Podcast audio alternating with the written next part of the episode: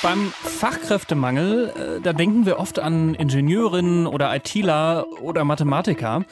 Aber der Fachkräftemangel, der bezieht sich auch zum Beispiel auf Lkw-Fahrerinnen und Lkw-Fahrer. Da gibt es nämlich auch ziemliche Engpässe und die sind ein Problem für uns alle. Deutschlandfunk Nova. Kurz und heute. Nur noch so ein einsamer Joghurt im großen Kühlregal und ganz viele leere Kartons, äh, wo es sonst im Supermarkt Lebensmittel ohne Ende gibt und dann auch noch Tankstellen, die nichts mehr zum Tanken haben. So ist es im Moment immer wieder mal in Großbritannien, weil es da zu wenig Lkw-Fahrerinnen und Fahrer gibt. Und äh, ja, die müssten die Sachen halt in die Supermärkte und zu den Tankstellen und so weiter bringen. Solche Probleme haben wir in Deutschland noch nicht, aber auf lange Sicht könnten wir auch so ein Problem kriegen. Das meint Katja Lopez, äh, die hat selbst über acht Jahre lang als Lkw-Fahrerin gearbeitet ist seit einem knappen Jahr in der Disposition, also verteilt Aufträge und sucht Fahrerinnen und Fahrer und so und ist dementsprechend bestens im Thema und kann das Ganze für Deutschland auch gut einschätzen. Also grundsätzlich kann ich mir das eigentlich nicht genauso vorstellen.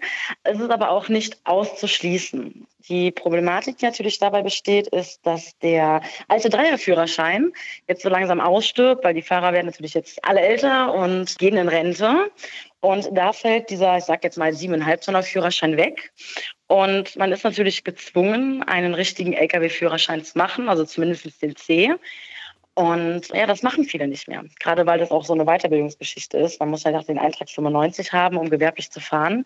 Schwierig ja. vorzustellen, aber es ist nicht ausschließbar. Jetzt hast du ja jahrelang selber als Lkw-Fahrerin gearbeitet, bist jetzt in der Disposition. Das heißt, du musst ja selber, äh, das ist auch dein Job, dass du neue Leute findest, die so LKWs fahren können. Das heißt, du findest jetzt einfach keinen mehr oder wie geht es? Also bei uns in der Firma ist es so, das macht bei uns die äh, Chefabteilung, sprich die Fuhrparkleitung, die die neuen Fahrer sucht.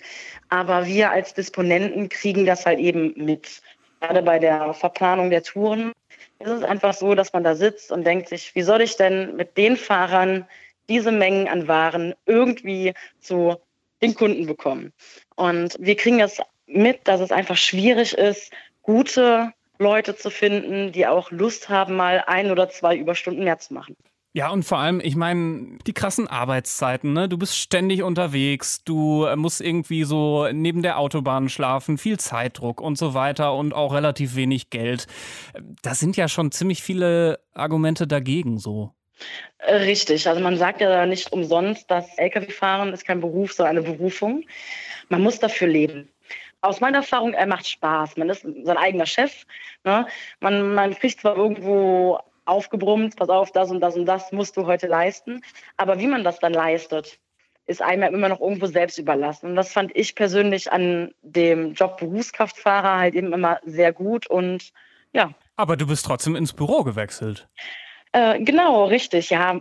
Also ich mache den, habe den Job sehr, sehr gerne gemacht. Es ist aber auch eine körperliche Anstrengung. Und wenn man sich jetzt so meine 1,60 Meter auf 50 Kilo vorstellt, kann man sich vorstellen, äh, dass wenn man mal so eine Tonne Kupfer oder Stahlrohr mal eben in den LKW lädt oder eine Heizungsanlage von mehreren Hunderten von Kilo, die natürlich mit dem Hubwagen bewegt werden müssen, muss ich dazu sagen, ist das natürlich körperlich auch nochmal so eine Geschichte.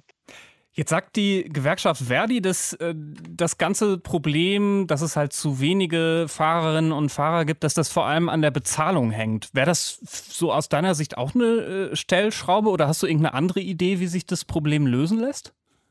Ob es jetzt wirklich am Gehalt liegt, weiß ich nicht. Ich meine, es gibt auch schlimmere Jobs, die werden schlimmer bezahlt. Sehen wir jetzt so in der Pflege zum Beispiel.